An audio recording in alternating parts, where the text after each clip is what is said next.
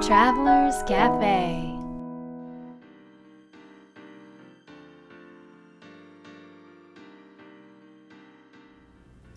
ライフトラベラーカフェの皆さんこんにちは。松田美弘です。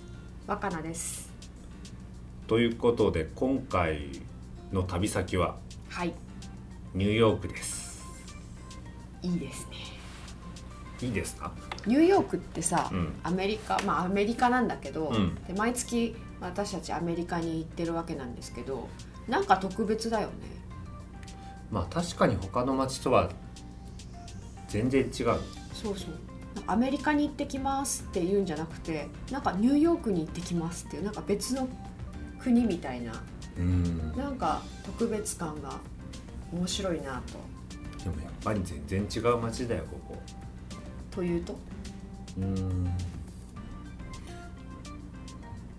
わけが分かんないぐらいなんかいろんなものが あります。なるほど、まあ、人種もすごい街歩いてても本当にいろんな人種の方がいるしね、うん。いろんな言葉が聞こえてくるしうん。いろんなエネルギーがたくさんあるギュッてなってる街だよね。そうなんか芸術もギュッてなってて、うんビジネスもギュッてなってて、なんかいろんなものがギュッとなってる、ね。エネルギッシュな街です。はい、でニューヨークに来る前にちょっと体をたくさん使ってうんうんうん。疲れてしまったので。疲れましたね。ニューヨークに来てからはうん。ジュース生活ですしばらく。朝ね。でもほとんど。え？すごいねあの最最初のうち1は日2日ぐらい？3日4日、へえすごい。うん。どんなジュース飲んでたんだっえっとね美味しいジューススタンドが近くにあって。けうん。ジュースプレスってお店なんだけど、ここはコールドプレスジュースうん。を専門にやってるところですね。うん。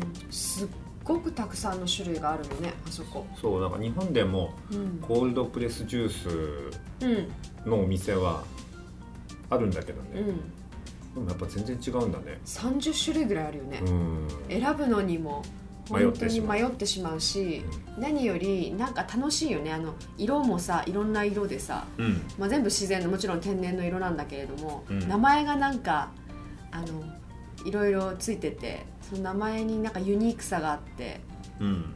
まあ、例えばまあなんだろうね「オーマイゴッド」とか。おうまいことあった。そう。あとなんだっけ「ラブなんとか」とかね。うん。ということでジュースを飲んでみたいと思います。はい。これはねクリーングリーンプロテイン、ほえー入ってるのが、うはい。えーホームメイドアーモンドとうんバナナうん。ベビースピナッチうん。ヘンプうん。プロテインうん。アーモンドバターケール、えーチアシード。いただきます。どうぞ。どうですか？美味しい。美味しいっては分かるわ。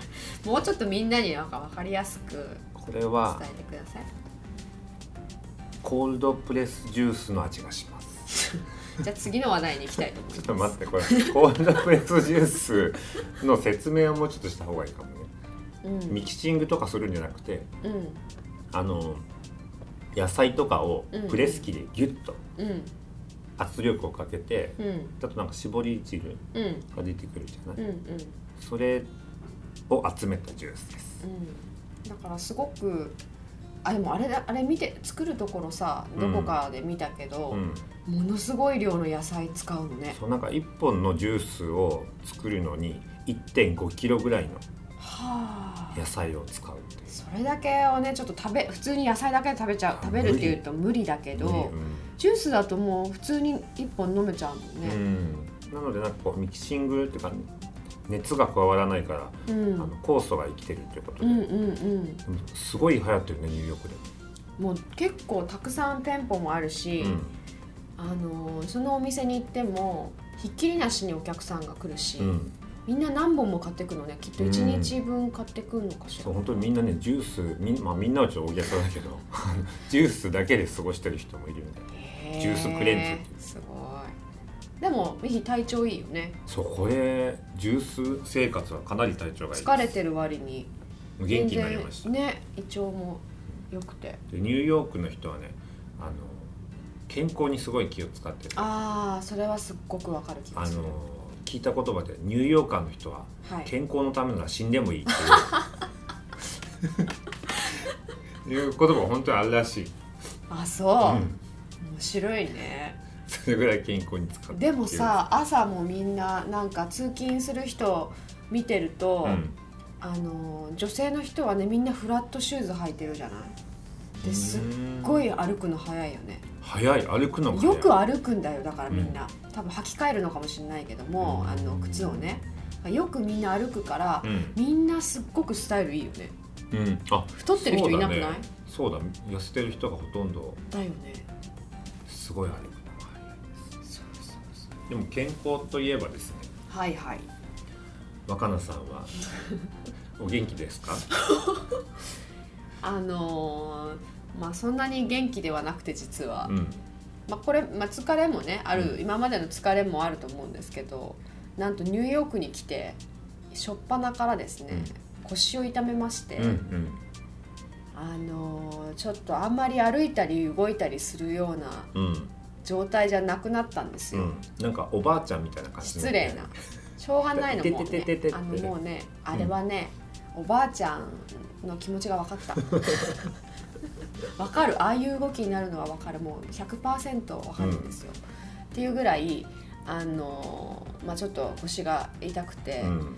でまあまあちょっと今回ねお仕事もありましたし、うん。まあ、ニューヨークってやっぱり歩く街だからこれは大変だということでまあいろいろ友人たちに情報をうん、なんとかしなきゃねってことになってねそう。どこかにそうそかこう直すというかよくしてくれる人はいないかってことで聞いたんでしょ？うそう。我慢がねあまりできない感じだった、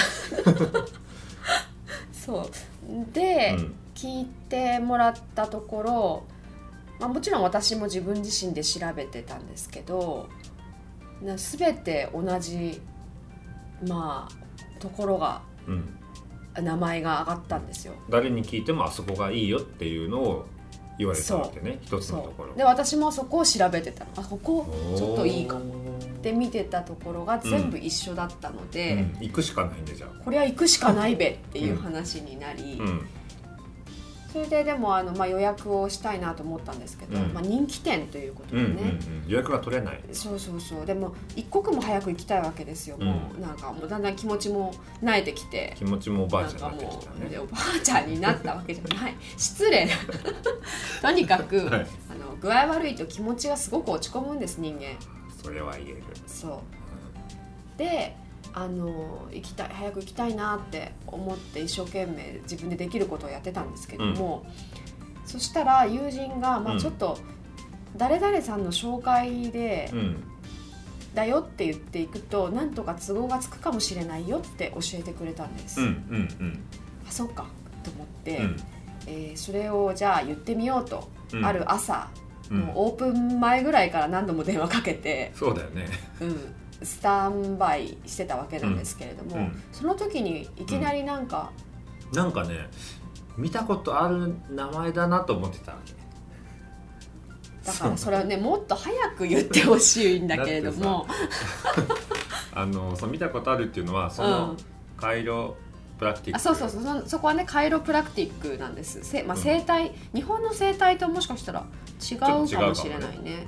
うん。もうちょっとこう専門的なあれなんですけどもでその名前を見た時にあーなんか同じような名前で同じような仕事をしている、えー知人がね、うん。あの日本にいたなとは思ってたわけ、でもさ別にニューヨークだからあんま日本のそれとは関係ないまあそうだね。と思うでしょ、うん。でも私は一応なんかニュニューヨークと日本に店舗があるっていうことは調べていたので、そう日本にもあるって聞いたらそう。おと思って調べたらし僕の知り合いの人 そうそうそうそう。日本でやってた都内のね兄弟のまたお人気の方ですよね本も出されてる方というそこことで。大人気なんで。はい。でそしてその知人にあの著著者仲間の人に、うん。えっ、と実はこうこうで。そうそうそう。ああの兄弟です。弟ですって言ってたね。でそれがまだかあの開店10分前ぐらいに分かった事実でそうそれでなんかちょうど日本はその時真夜中多分だったんじゃない？寝る前に電話してくれたって言ってたから、うん。なんか電話してくださったんだよね、うんわざわざ。そうなのでねお思った以上にスムーズにそ初診の予約も取れ。う取れて。という。ということで。行ってきたわけですね。行ってきたんですけども、うん。なんかもうそのプロフィールをねやっぱり見るじゃないですか。どんな人がやってるんだろうっていうのが大事なので、うん。その時からなんか面白い方なんじゃないかなと勝手に あの思っていうん。て、で実際にまあお目にかかって実際でも初心なので結構詳しくねあのいろいろ聞かれるしいろいろ書かなきゃいけないし、診断をされるんだけど、うん。あんまり話す時間もなかったんだけど、うん。面白い人って私こう感覚的に分かるんですよ。うん。でぜひよく分かんないのになんかインタビューしたら面白いんじゃないかってうん。思っちゃって、うんで聞いて聞きに行くわけですね。そうそうそうそう。はい、ということで、えーニューヨークのゲストうん。は、えーカイロプラティックドクター？そうです。ニューヨークの中野カイロプラクティックドクターの、はい。中野博道さんです。はい、いや素晴らしい人生ですよ。彼の人生のエッセンスはね。はい、はい。では会いに行きたいと思います。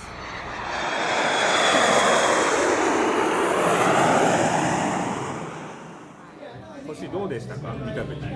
あのよくある極めてよくあるパターンなんですけど症状としては軽いんですよただ気づきがないと一生繰り返す典型的なパターン。えー一生繰り返す。切ないですよね。で僕ら職業上その10代20代、まあ、オリンピックのアスリートから、あの60代70代のいろんな方まで見るんですけど、腰痛でこのパターンがあと20年30年経つとどういう感じで腰痛になってるのかっていうのがよーく見えるんですよ。でレントゲンその世代で取るたびにどんどんもちろん悪くなっていくし MRI もちろん悪くなっていくし結局どこで気づいてそれでみんな期待するのはすごい治療で治るんじゃないかって思うんですけどいや結構治療はヘルプで生活習慣変えたりとか本人がどういうふうに理解するかっていうところが一番大事な接点なんですよ。僕はいつも思ってるのってそのまあなんていうよくある話なんです。けど魚あげるんじゃなくて釣り方を教えてあげなきゃダメだみたいな。あそれ結構腰痛で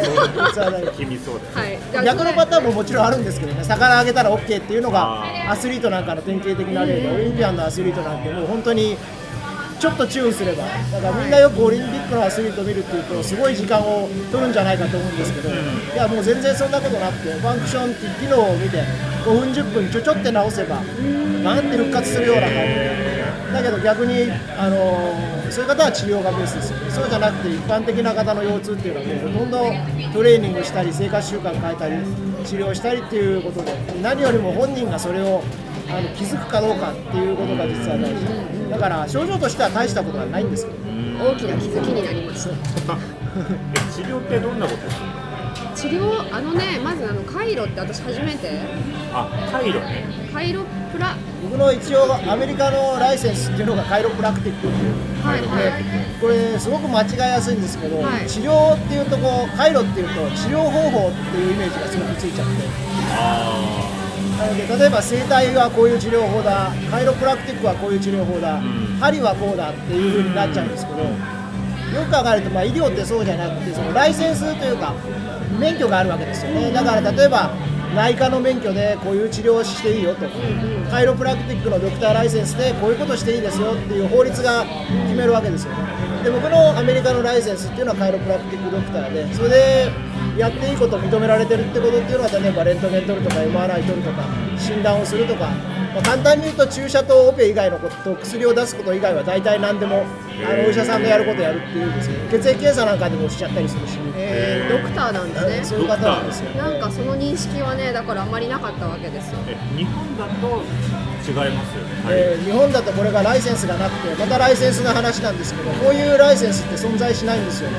だからまず診断をする人っていうのはいわゆるお医者さん医者しかいないんですよね、はいはい。だからフィジカルセラピーあの理学療法だとか鍼灸接骨院整体とかいろんなのがあるんですけどやっぱどれも診断はしちゃいけないのとあと画像診断レントゲンとか MRI っていうのも認められてないですよね。だから非常にその僕らがやる枝葉の治療法っていうのはいっぱい日本に流れ込むんですけど、診断なしの治療っていうのはこれかなりハテナマークがついちゃうんですよ。医学で一番大事なのってやっぱり診断で何が起こってるのかを見つけてあそれを叩くわけですよね。だから診断なしで本当は治療ってできないんですよ、だからそこがただ腰痛の場合難しいところが、あの楽になるんですね。これ何しても。楽になるんだ。そうなんですよ。それで今回の患者さんも一緒ですけど、まあ、クリニックに見えてですね僕のことがちょっといい先生だなと思ってあいいんじゃないって思うとやっぱり20%ぐらい楽になっちゃうってこれデータがしっかりあるんですよ。はあの医学でいうプラセボ効果っていうやつなんですよいはい。なので楽になる方法なんて誰でもできちゃう実はそうなんですよ。だけどプロってやっぱりそうじゃいけないわけで楽になるかどうかを競うんじゃなく、やっぱ5年後10年後それまあもしくは一生のこの患者さんの健康がうまくいくような方法を見つけてあげようっていうのが僕らの大事な仕事なんですよ。一時的ななんか治療とかじゃなくてなんか根本的にあのーなんか見てくださって、ん。でなんかあのほら普通整形外科とか行くと、まあ、行ったことないけど、多分薬痛み止め出されたりとかするだけだと思うんだけどそれって本当なんかねただのこう痛みを止めるだけじゃない？でもなんでそれが起こってるのかとかかそういうのをねすごくこう親身にあの診断してくださったのでちょっとこれからやるべきことが。見えてきた。はい。すごい。今のあの整形外科のお話も整形外科あのアメリカにももちろんあってオーソペディックサージュンってあの専門専門医なんですね。スペシャリストで逆に僕らが診断してあのあこれはオペが必要だなっていう時に送っちゃう専門医なんですよね。なので簡単に言うとオペの専門家に一般的なオペが必要な腰痛を治療することってなかなか難しいんですよ。なるほどね。でライセンスが、まあ、上というか下というかちょっと難しいんですけど特別なそのオペをする資格があったりとかあの能力があると。何でもその以外のことは見れるかってやっぱそういうことはないわけですよね。専門の自分の得意分野があるんで僕らはたまたま今回そのオペがもちろん必要ないし薬もいらないしで僕はレントゲンもいらないって判断したんで取ってないんですけどねっていうような感じでまあ私にとってはもうストライクゾーンな腰痛だからうまくいくだけで。これが例えば、あのー私のところにも見えても、レントゲン1枚取るだけで、ああ、もうこれオペだって、すぐ送っちゃう患者さんもいっぱい見えるんですよ。そこがうまく、それぞれのプロフェッションが、それぞれのやっぱ強みがあるっていうことですね。その薬を使わないで治療するわけなんですけど薬って今まで飲んだことってあるんですか？いいそれとこきますよね。聞きたいほとんど、いや、ないの、いや、あることはありますよ。だけど、ほとんどないかもしれないですね。ちっちゃい頃からないちっちゃい頃から本当にないですね。で風邪ひいた時とかどうしてたんですか？寝ます。ご飯をできるだけやっぱ食べて、寝ますよね。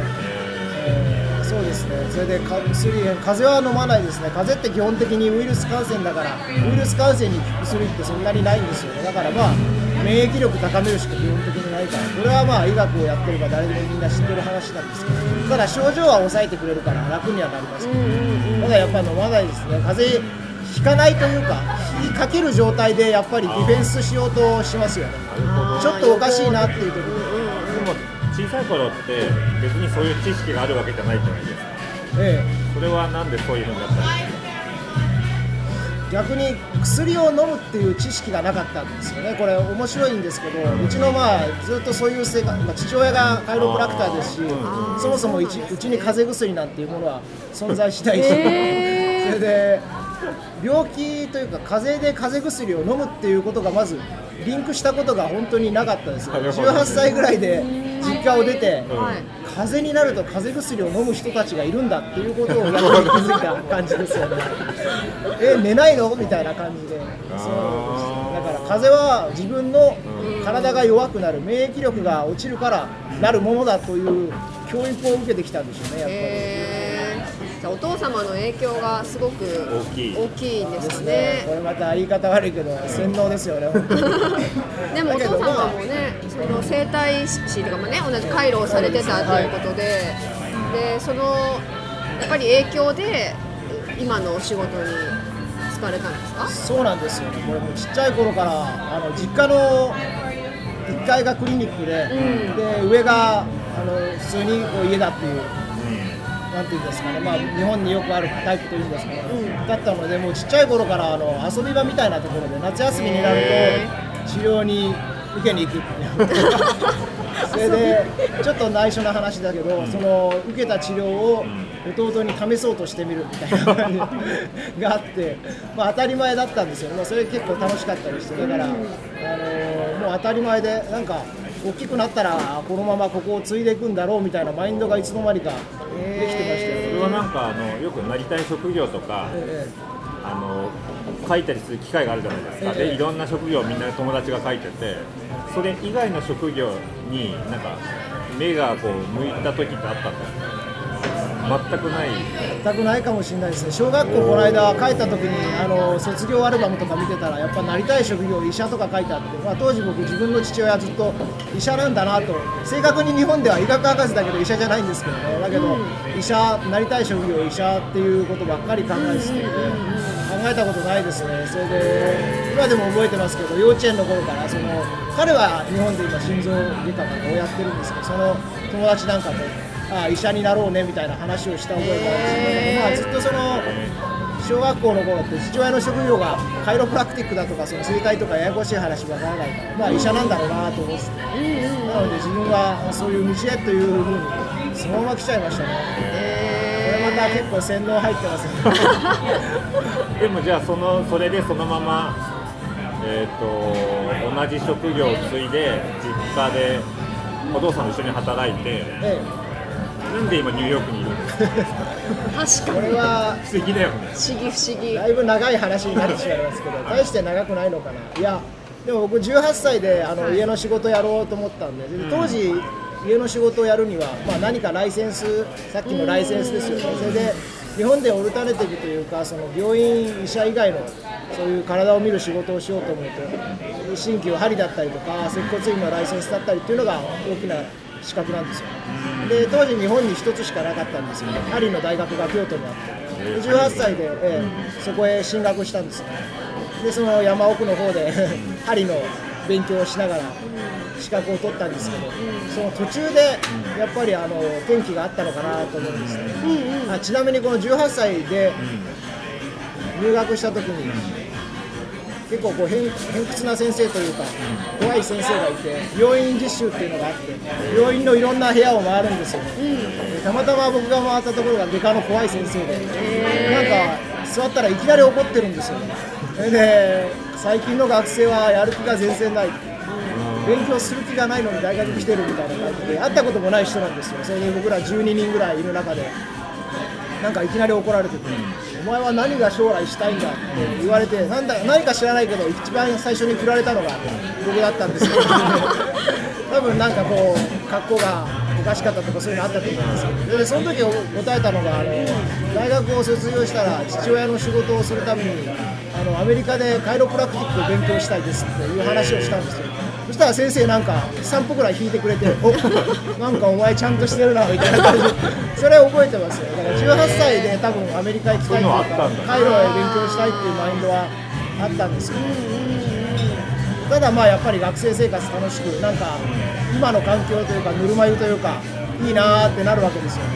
で、二十歳の時に1個大きかったのが、うちの兄貴がはい。突然電話をしてきて、で電話なんかしてこない人なんですよ。はい。である時突然電話してきて、それでなんか話をちょっとしたら、今、インドから帰ってきたから、はい。お前もインドへ行けと 言うんですよ、なんだそれはと思うんですけど、当時、インターネットもない時代ですから、インド行けって言われて、行きたくても行き方なんてわからないし、大体それ、飛行機だろうっていうことは分かりますけどね、バスじゃ行けないはずだから、だけど、分かんないわけですよ、そして、そんなこと言われても行き方分かんねえよと言うと、本屋さんに行って、あの地球の歩き方っていうインドの本があるから、はい。それをまず買え隣のコーナーに行くと雑誌コーナーに AB ロードっていう格安航空券買える本があるからそれを買いなさいって言われたんで、まあ、そのままそのあと車乗ってですね近くの本屋さん行ってたまたまあったんですよね。その2冊を買ってきてそしたら本当に行き方書いてあるんですよね。あのインドにどう行くかっていう方法、はいはい。インドまでの道のりみたいな、い。でちゃんと空港までどう行くかとかチケットの買い方まで書いてあって。それでそこに電話してチケット取って。で大学の休み長いですからね。結局2ヶ月間チケット取っちゃって、それでインドに行くことになったんですよ。やっぱまあ、でよく考えるとなんかすごい話みたいなんですけど、結局僕やったことってそこで多分電話を切った後に本屋さんに向かったことが一番でかかったんじゃないかと。思いますその日のうちに行ったんですもんね。そうなんですよ。電話かかってきて、えそうなんですよ。それでそこでビール飲んで寝てたら多分インド行ってなかったんですー、よ大事なポイントだね。大事なポイントだこれすごいなと思ったんですよ今でもそれ思うところがあるんですよでまあインドに行ってですね。それからまあスイッチ入ったというかで当時インドで2ヶ月生活したんですけどなんと使ったお金は700ドルで。2ヶ月で。2ヶ月で700ドル。ホテル代込みですよ。えで航空券は当時10万円ぐらいしたんで航空券の方が高かった。生活なんですけど。そんな中ででもものすごくそれが楽しくて。であとまあ失礼な表現ですけどやっぱお金がないというか貧しい国なんですよね。それで当時インターネットなんかどこ行ってももちろんないし。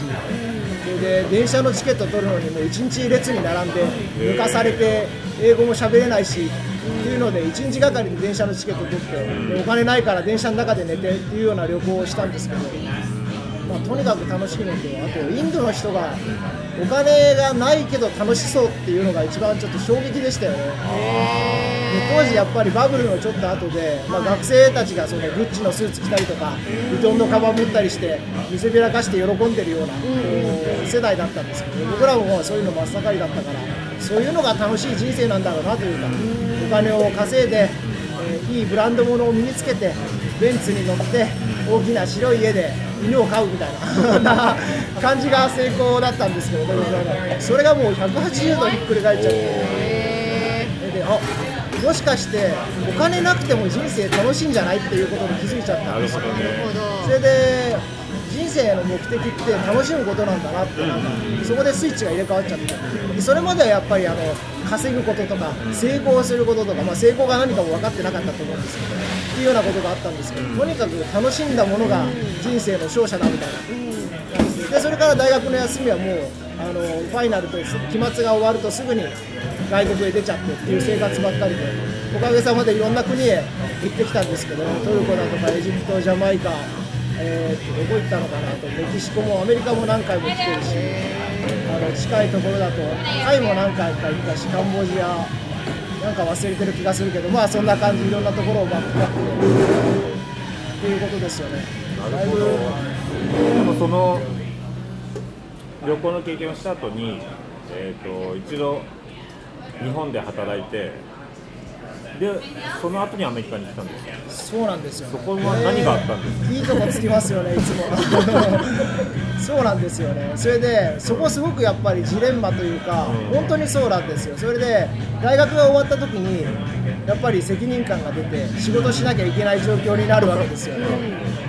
結局2択だったんですよね。あの学生でいるか、もう一つこう来資格を取るために勉強するとかっていう作戦、まあ、それはでも隠れ蓑みたいなもので、学校へ行けばまた旅行へできるっていうような感じはありますよね。で父親に、まあ、直談判じゃないけど、うちの父親はちょっと体育会系で、やっぱりまあどちらかというと、怖い系なんですよ。ね、で直談判して、であともう一つ残念なことなんですけど、その大学4年間行ったんですけど、最後の1年の病院実習というか、実習のところで、針のその診察をするんですよね。ただやっぱ思ってるほど、まあ、効果が出ないっていうと失礼なのかな、ただやっぱり年配の方を見たりとか、今に思うと本当に自分も分かってなかったし良くなったか良くならないかような治療でいかに患者さんを納得させて気持ちよく返すかみたいなのがあってこれちょっと自分やりたいことなのかなっていうのがあってこれだったら旅行の方が楽しいでしょって思ったんですよね。で正直にこれは言おうと思って父親にその話をしたんですよ、僕はせっかく大学行ったけど、この仕事は向いてないと思う、ちょっと思ったのと違ってやりたくありませんと。だから僕はもうアメリカに渡ってお皿でも洗ってそれで資金を稼ぎながらいろんな住みたい国に住んで生活をしますと言ったんですよね、そしたら父親はやっぱりさすがに怒らなかったんですけどねちょっと悩んだ顔してて。いやいやいやと。世の中にはもっといい治療法があるんだぞと。ちょっと一回1年自分の俺の仕事を見てみろ横に立っててどういうことをしてるのか見てみればいいじゃないか。1年経って考えろという話をしたんですよ。それであの4月1日の日に、あの入社入社ですよ。実家に。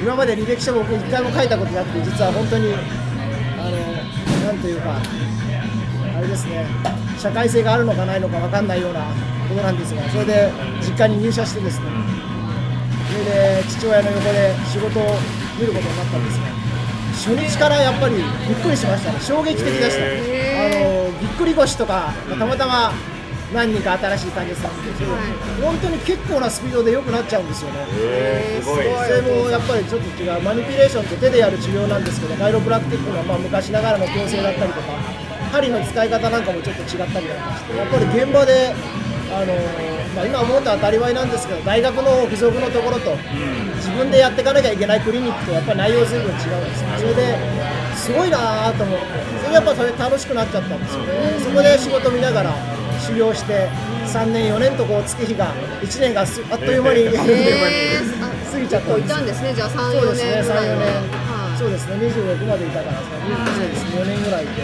でそうこうしてるうちに、やっぱりあの仕事もできるようになるし、で仕事任されるし、でクリニックももう全然あの見ていけるような状態ぐらいまでなっていったんですよ。ね。でまたそれから予防からやっぱりでも離れていったんですけど、昔ながらに思ってたような、だから家でそこそこあの成功というか、患者さんはやってくるし、安泰してるし、住むところは困らないし、というような感じの生活になっていったんですよね。ただその時あのふと思ったのが、あれ？って26歳で、自分の人生アメリカ行かなきゃいけないんじゃないのかというところを 思い出してきて。それで、まあ、快適空間っていうのは、まあ、いろいろそれの中で当時その会う人たちも少なかったんで頑張ってまあ本ばっかりで読みましたよね、いろんな人が。で今でも思うんですけど人から直接話を聞くか本を読むかしかまあなんとかならないじゃないですか。それで本を頑張っていろいろ読むとやっぱり快適空間を抜けなきゃいけないなっていうことをずっと思っててただ快適すぎてなかなか抜けれない空間でしたよね。それでしばらくいたんですけどいろいろ考えてやっぱりアメリカ行かなきゃだめだ。とそれでいくつか理由があってその自分が外国志向だったっていうのもあるんですけど当時からそのカイロプラクティックって世界で一番いい教育がアメリカにあることはもうよく分かってたんでもう一回そこでやっぱり本物というか最新のことを勉強したいなというのもあって。それでこれもまたインドと一緒である日あの起きて突然思いついてチケット取っちゃったんですよ。面白い。ロサンゼルス行きの格安はい。往復航空券、しかも帰りの日にちとかがもう1週間後とかなんですよ。明らかに帰る気がないんですけど。そ れでなるほどね。一番安いの帰りいつでもいいから。うん。それで取っちゃったんですよ。でそれ取った後に家族全員集めて何月何日 2, 月の寒い日でしたけどね僕はアメリカに行くから退社します。とあとはよろしく任せた。いうことになったんですよそれでおいおいおいということになったんですけど、まあ、家族もみんなそこにいたんでバックアップしてくれてそれでアメリカに行っちゃったんですね。ここからアメリカ生活が始まってるわけそうですね。26歳。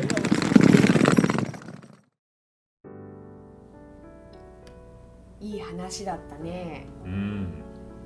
本当に今日も刺激的な話でした。うん。なんか面白いよねでも。旅先でさ腰痛くなって。本当だよたまたま、まあ、ご縁がまたそこでもつながってうん。出会った方が、こんなやっぱり面白い人生の生き方をされてるっていうかね。ううん。んまあそれだけ何も決めてなくこのライフトラベラーカフェがやってるってことだけれども。うん。まあ、それがやっぱり一番、でん？ご縁がうん。自然に出会っていく。う中のインタビューって面白いね、ん、面白い。うん。どこが一番心に響いた？いややっぱりねあのーまあ、中野さんが、うん。あのーまあ、学生の時にお兄さんからね、まあ、インドに行きなさいよって言われて、うん。その日のうちに、うん。飛行機がどんなのかも分かんないのに、本屋さんに行って地球の歩き方そうそうそうそう歩き方買ったっていう、うん。あの行動力ね。そうだね、まあ、素直にすぐ行動する。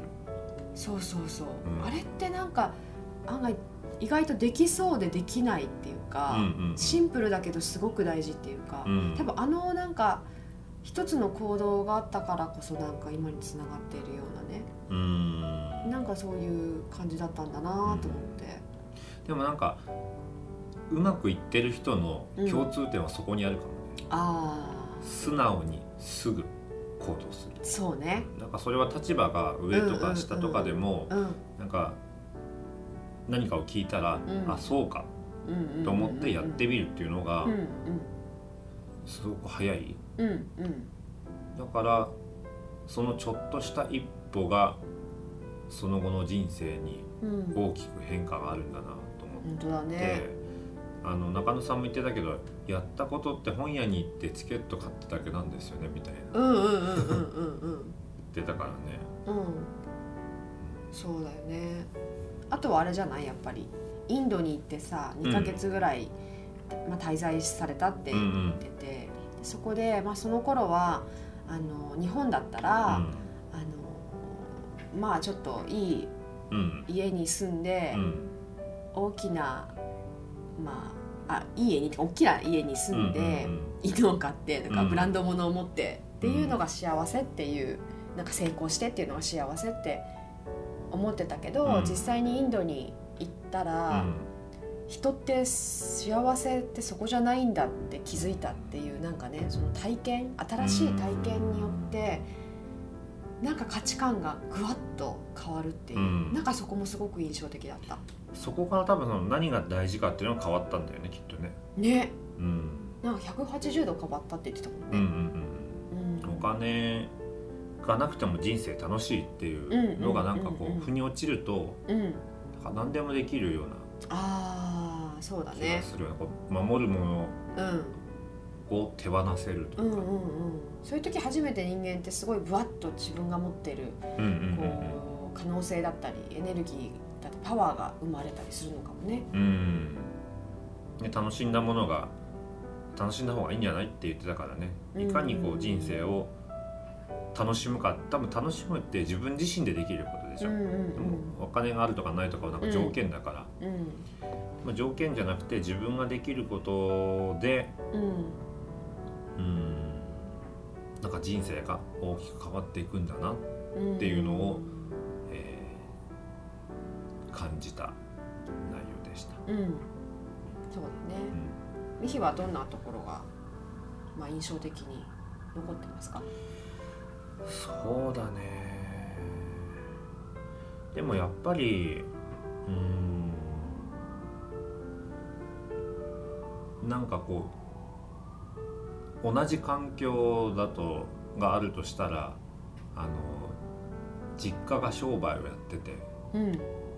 あで中尾さんはカイロプラクティックやってて、うちは寿司屋でお父さんがやってて、あうん。でえっ、とまずはそこに働いてみるっていうのをね、うん。こういう曲折ありながらもうんうんうんうん行って、うん。まあ、そんなにだったら1年見てみろってね自分の仕事を見てみろ。でそうすると患者さんがどんどん変わっていくのを見て、うんあなんかうちの人がやってるのがすごいんだなっていうのが見えたっていうのがあって。うん。で同じことを親から僕が言われたらうん。できるかどうかな。ああなるほどね。と思った時にいやーでもなかなかちょっとできないなっていう意味ではうん。すごくこうまあ親子の関係だったり、うん。あとは自分のうちがやってることをより信じてそれこそ素直に信じて、えーまたそこから新たな人生が始まっていくっていうところがね、ちょっと僕は心に残ったな。なるほどね。まずはやってみるっていうことからなんかそうだね。扉が開くんだね、では今日の魔法の質問をどうぞ。はい、今日の魔法の質問は今日できることは何ですか？今日できることは何ですか？えーあのインドの話にもねあったように、えーまずすぐできることを、まあ、ちょっとした行動をやってみるっていうところから人生が開ける。ということにねつながっていくので、えーぜひ今日今聞いてる皆さんもこの質問に答えてみてください、えー来週は中野さんがアメリカに来てからどんなうん。人生だったのか。またそこも最高に面白いです。面白くいいんだよねこれがね、うん。えーぜひねその話も楽しみにしてください。では良い週末を